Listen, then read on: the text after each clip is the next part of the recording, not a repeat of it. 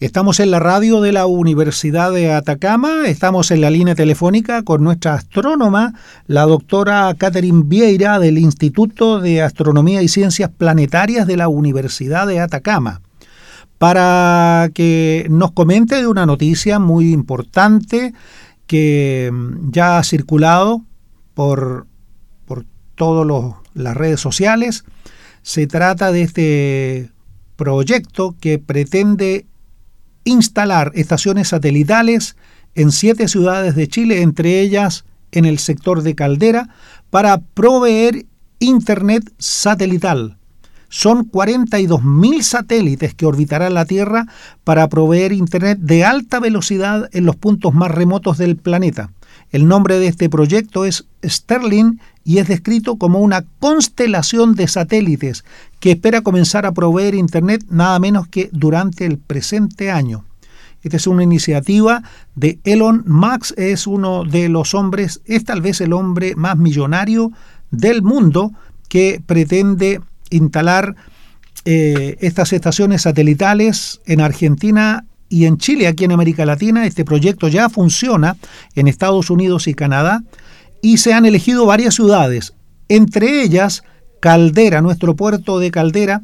Eh, ¿Cuál es el impacto que tendrá eh, esta, este proyecto de Internet satelital? Eh, ¿Cuáles serán los efectos que tendrá en la observación astronómica tan importante en este patrimonio que tenemos nosotros en el norte, que son justamente nuestros cielos limpios, despejados, ya que permiten la mejor observación astronómica del planeta. Saludamos a Catherine Vieira, nuestra astrónoma del Instituto de Astronomía y Ciencias Planetarias de la Universidad de Atacama, para que nos comente de este tema. Muy buenos días.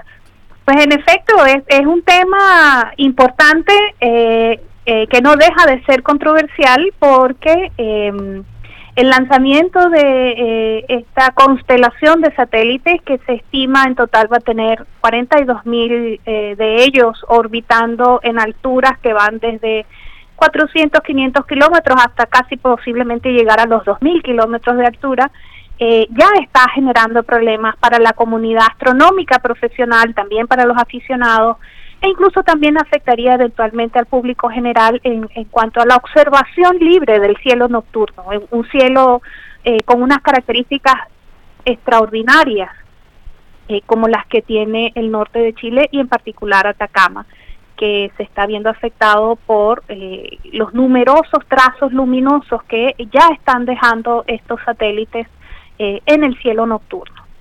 Esas son, perdón Katy, eh, eso es lo que mucha gente anuncia como objetos extraños que transitan por el espacio muy alineados, de manera muy ordenada. ¿E-, ¿Ese es el fenómeno que ya se está observando?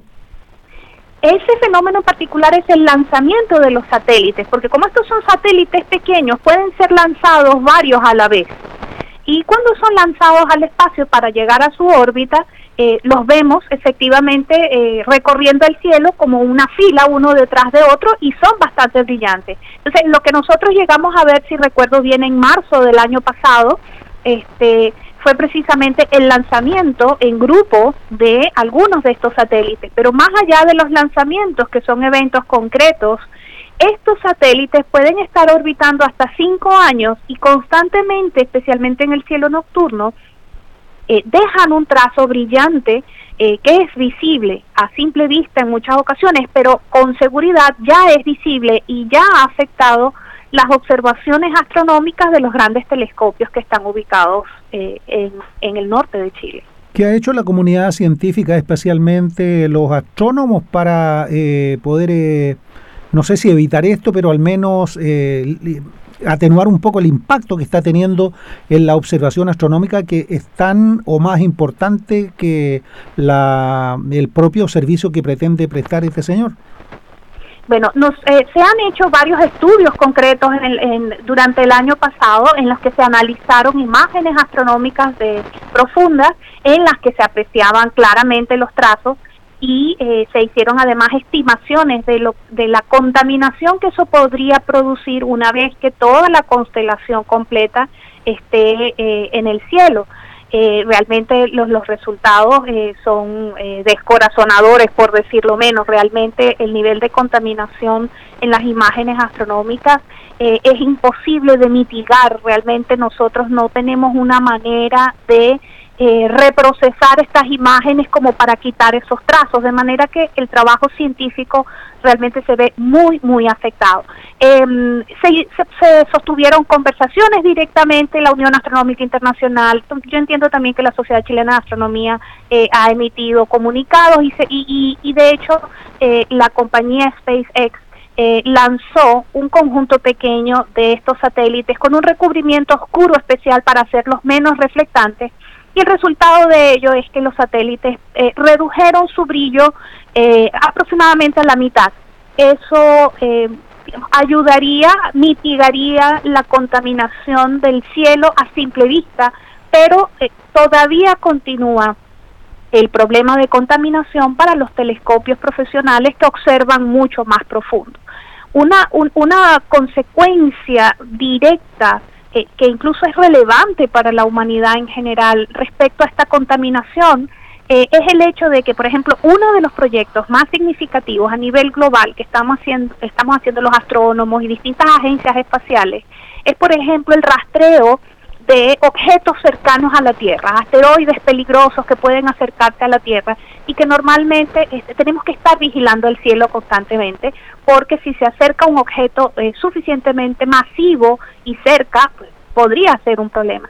Eh, un, un, un, proyecto de esta envergadura y, y, de, y de esta importancia se ve afectado seriamente porque cómo tú distingues el trazo de un asteroide del el trazo de un satélite entonces realmente complica, por darte solamente un ejemplo de, un proyecto en particular que además tiene una consecuencia directa en, la supervivencia de la humanidad. Así como eso, muchos otros proyectos astronómicos se ven seriamente afectados, porque lo que sí ya comprobamos con las imágenes astronómicas que ya hemos tomado y que ya están afectadas, es que realmente no hay un procedimiento de tratamiento de imagen que nos permita, eh, por ejemplo, eliminar la contaminación eh, producida por los satélites en las imágenes.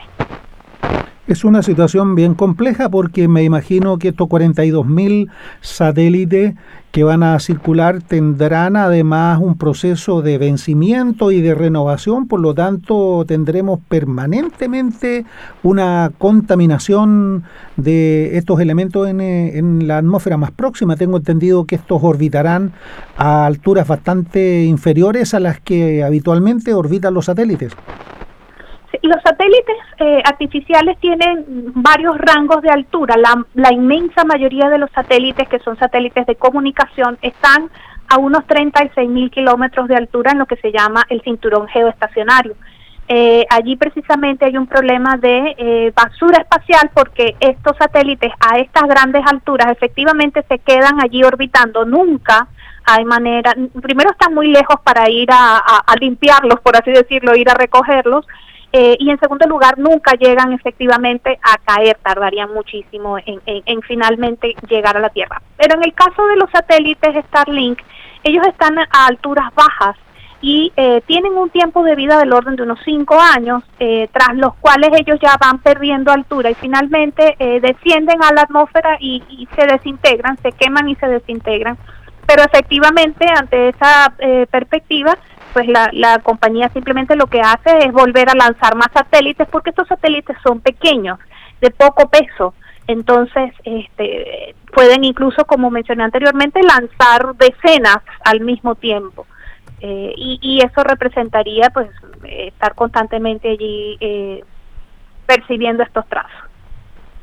Claro, indudablemente que es una eh, situación que tal vez para muchos puede ser muy novedosa, muy esperada, que resuelve a lo mejor un problema de, de conectividad que hoy en día se hace tan necesaria, pero al mismo tiempo genera un riesgo muy relevante para, para la investigación, que es tan necesaria, tal vez más necesaria aún que, que, el, que este propio sistema, ¿verdad?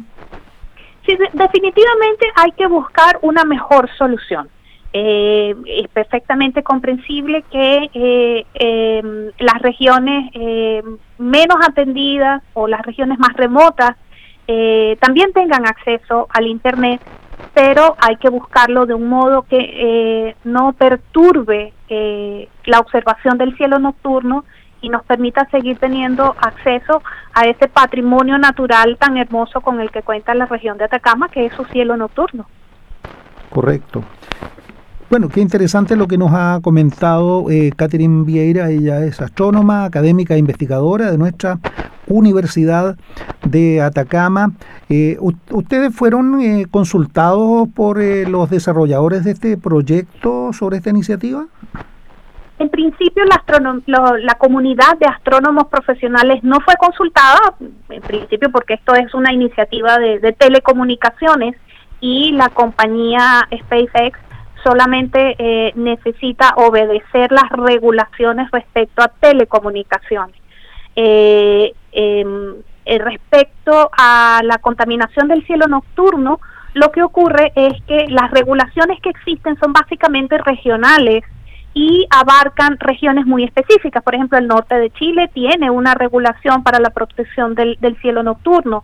Eh, otros eh, lugares también muy privilegiados eh, alrededor del mundo también tienen sus legislaciones locales para proteger el cielo, pero no existe una regulación respecto a la protección del cielo nocturno a escala global, como es lo que está ocurriendo ahora, en el que la presencia de estos satélites eh, provoca una contaminación lumínica a una escala literalmente planetaria. Correcto. Bueno, creemos que es un, es un gran tema, es un gran tema que me imagino va a continuar ahí en, eh, en estos momentos en la palestra, porque si bien es un beneficio, también constituye un, un riesgo, tal como lo está planteando nuestra investigadora Catherine Vieira, a quien agradecemos que nos dé esta buena oportunidad de poder conversar con ella. Catherine es astrónoma, eh, académica de nuestra universidad, de nuestro Instituto de Astronomía y Ciencias Planetarias, a quien agradecemos siempre su buena gentileza. Mm, pronto estaremos con unos interesantes programas, Catherine, ¿verdad?, para de colaboración sobre astronomía, tal como el que realizaste ahí con motivo del eclipse para la radio. ¿Estás trabajando en eso ya o no?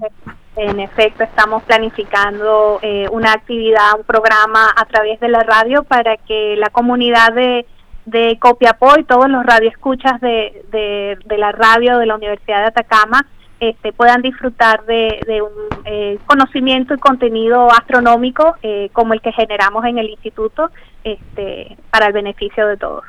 Quiero destacar que además de ser una gran investigadora de mucho prestigio, Catherine eh, fue una destacada eh, locutora de radio en su país de origen. Tengo entendido que así es, por lo tanto tiene una muy buena experiencia que le facilita la comunicación, que nos permite llevar esta ciencia que tiene muchas complejidades, eh, tratar de entregarla de una manera muy fácil de entender, entregando ahí esta esta información tan, tan especial para el conocimiento de toda la comunidad. Así que valoramos eso en ti, Catherine. Muchas gracias por haber conversado con nosotros. Igualmente, muchas gracias por la consulta y siempre a la orden.